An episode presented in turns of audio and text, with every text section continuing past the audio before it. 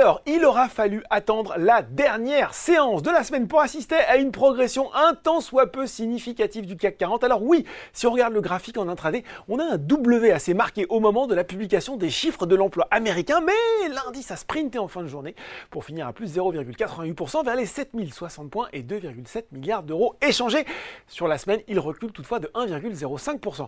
Pourquoi une telle réaction? La statistique de l'emploi US Eh bien, en septembre, l'économie américaine a créé largement plus de postes attendu, 336 000 emplois non agricoles, alors que le consensus Reuters en attendait 170 000. Mais fait rassurant pour les marchés, le salaire horaire moyen a grimpé de 0,2% en septembre donc, et de 4,2% en glissement annuel, contre respectivement plus 0,3% et plus 4,3% attendu.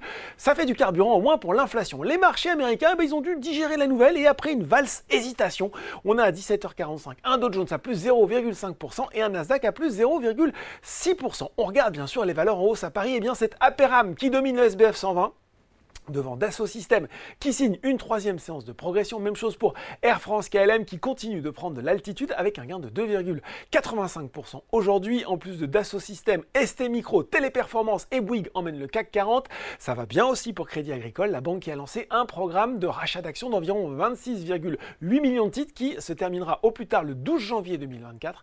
Une opération qui vise à compenser l'effet dilutif de l'augmentation de capital 2023 réservé aux salariés. Du côté des valeurs en baisse, les deux spécialistes de la dépendance, Orpea et Clarion signent les replis les plus marqués du SBF 120. Ça recule aussi pour Eutelsat et Noen sur le CAC 40. Les investisseurs n'avaient ni faim de Danone, ni soif de Pernod Ricard, et Alstom reste sur une voie de garage après son recul historique hier dans la foulée de la révision substantielle à la baisse de ses prévisions annuelles de cash flow libre. Voilà, c'est tout pour ce soir. En attendant, n'oubliez pas, tout le reste de l'actu éco et finance est sur Boursorama. Bon week-end et allez les bleus